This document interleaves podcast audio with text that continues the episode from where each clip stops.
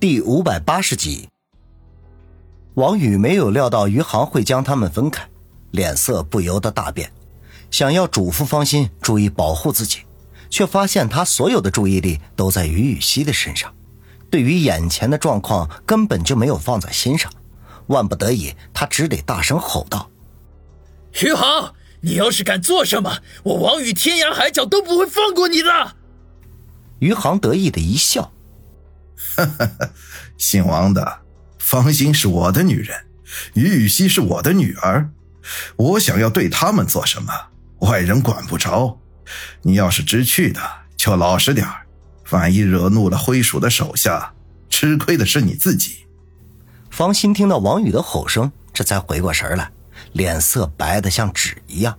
他转头看了眼王宇，轻叹一声，说道：“小雨，不用担心我。”我不会有事的。王宇还要说什么，却被七八个灰鼠的手下推搡着出了教室。等其他几个人出来之后，还不忘将教室的门砰的关上了。王宇隐约可以听到余杭得意的大笑：“哈哈哈，希儿，现在我们终于又可以在一起了。你乖乖的听话，我不但可以保证你们娘儿俩的安全。”以后还能跟着我吃香的喝辣的。宇航，你要干什么？不要啊，希儿在这里呢。怕什么？让他见识一下现场直播，以后用得上。宇航，你这个畜生！不要，不要！哎呦！王宇听到这些声音，顿时眼眶欲裂，刚要抱起，就感觉到后脑一疼，就晕了过去。在晕厥的刹那间，他依稀的听见那位爱说话的家伙说道：“操，姓于的这傻逼有多饥渴？刚才那声惨叫，肯定是被那娘们踢中要害了。一会儿要是他不行，我倒是可以过去代劳，大小通吃，那滋味。”王宇不知道昏迷了多久，一直到一阵难以忍受的刺痛从后脑勺传来，他才猛地打了一个激灵，醒转了过来。发现自己身在一处空旷的教室里，周围黑咕隆咚的，只有不远处的窗子上透射进来一些昏黄的光线。他挣扎着想要爬起来，才察觉到手脚都被人用绳子捆得结结实实。他努力地转转头，想观察一下周围的环境，很快就发现距离他几步远的地方还有一个人。那个人蜷缩成一团。黑乎乎的，也分不清楚是男还是女。喂，醒醒！他试探的喊了一声，对方没有任何反应，看样子也是被人给打晕了。他深吸一口气，腰部发力，使自己翻转过来，面部朝下，用下颌主地，将屁股高高的拱起，然后膝盖猛地向前一蹭，整个人像竹节虫似的支了起来。可是他用力过猛，一阵刺痛立刻从膝盖处传遍全身，疼得他倒吸了一口凉气。等疼痛慢慢消失，他才再次展开行动，把身子直起来，用膝盖当双脚，一点点的向蜷缩着的那个人挪了过去。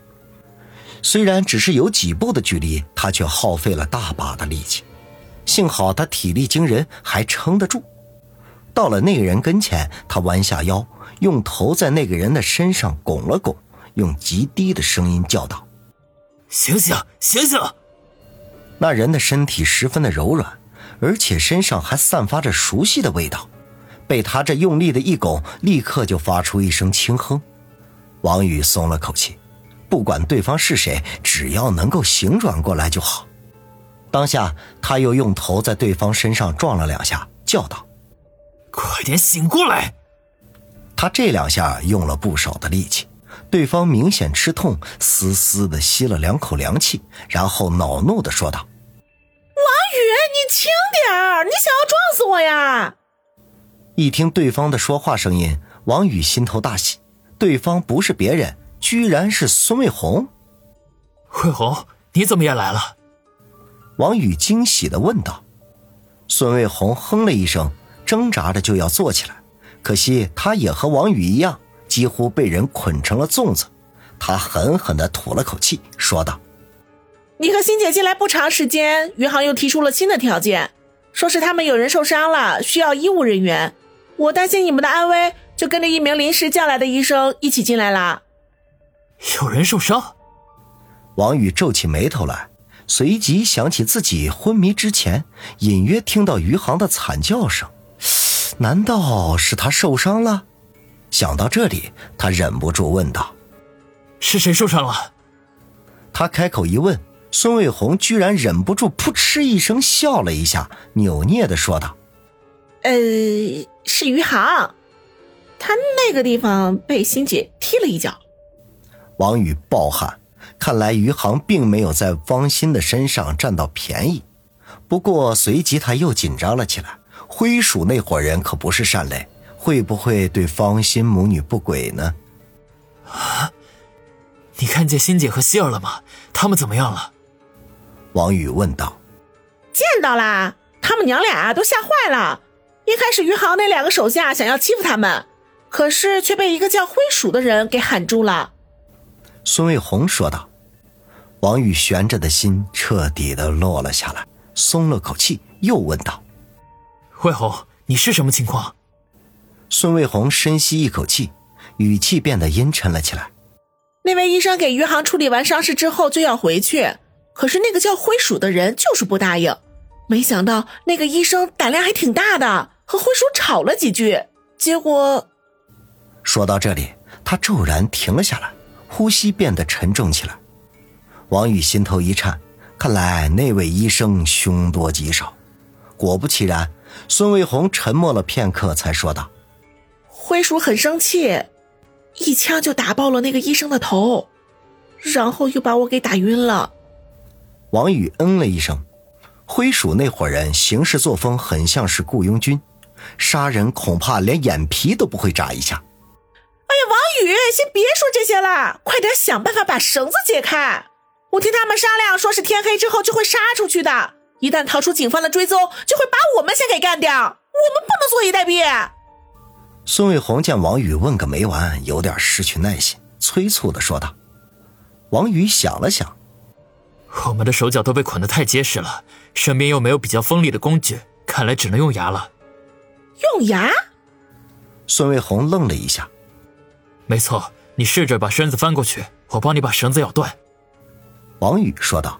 “那我试试吧。”孙卫红吐了口气，开始尝试着翻身。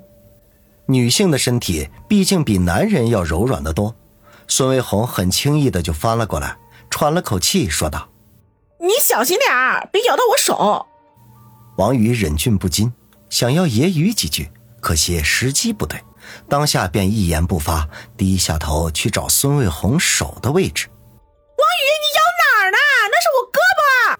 黑暗中看不太清楚，王宇全凭感觉。不小心咬到了孙卫红的胳膊上，使他恼羞成怒，忍不住大声的说道：“嘘，小声一点，要是把人都招来，全部泡汤了。”王宇大吃一惊，赶紧说道。孙卫红吓得连忙闭嘴，紧张的说：“都怪你乱咬。”王宇摇摇头，不愿意和他纠缠这件事儿，顺着他刚才咬错的地方，一路找到了手掌位置。然后开始用牙齿啃咬缠在他手腕上的绳索，幸好那绳子不是尼龙的，进展还比较顺利。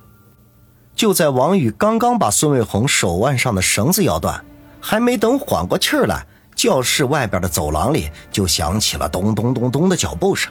到了这间教室的门口，停了下来，两人顿时大吃一惊。王宇连忙低声说道：“不要发出声音。”赶快把绳子解开！